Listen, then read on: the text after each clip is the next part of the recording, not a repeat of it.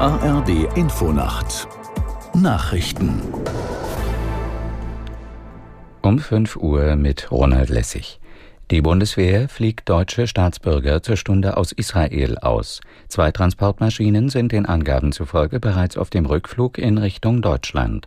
Aus der Nachrichtenredaktion Jonas Valentin Weber. An Bord der beiden Flugzeuge vom Typ A400M befinden sich laut Bundeswehr insgesamt 80 Passagiere. Noch in der Nacht werden sie zurück auf dem Fliegerhorst im niedersächsischen Wunstorf erwartet.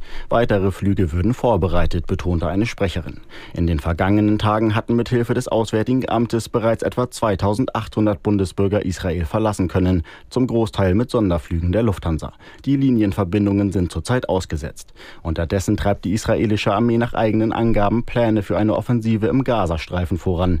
Die Vorbereitungen für einen Angriff gegen die Terrorgruppe Hamas stünden vor dem Abschluss, sagte ein Militärvertreter. Der Schwerpunkt liege auf einer Bodenoperation. Die USA verstärken weiter ihre Militärpräsenz im östlichen Mittelmeer.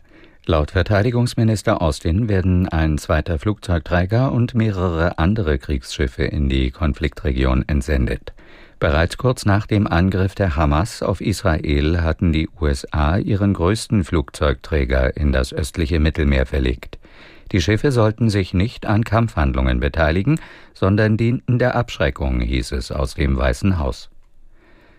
Angesichts der Lage im Nahen Osten haben die deutschen Sicherheitsbehörden den Schutz jüdischer Einrichtungen im Bundesgebiet verstärkt.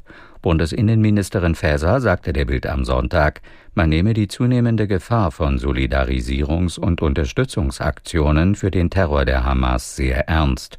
Der Schutz von Jüdinnen und Juden in Deutschland habe oberste Priorität.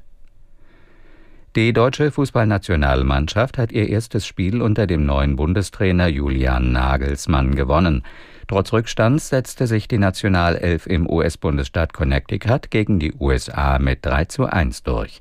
Aus Hartford Michael Augustin.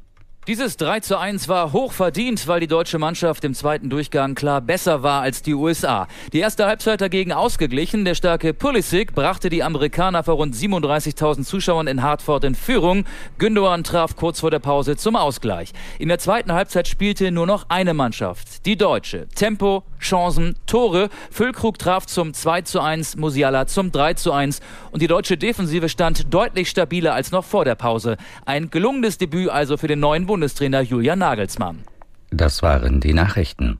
Das Wetter in Deutschland. Am Tage im Norden und äußersten Süden Regen und Gewitter möglich, sonst länger trocken, örtlich sonnig, 4 bis 15 Grad. Die weiteren Aussichten am Montag im Süden heiter, im Norden Schauer 5 bis 15 Grad. Am Dienstag an den Küsten Schauer sonst heiter bis 16 Grad. Die Zeit, es ist 5.03 Uhr.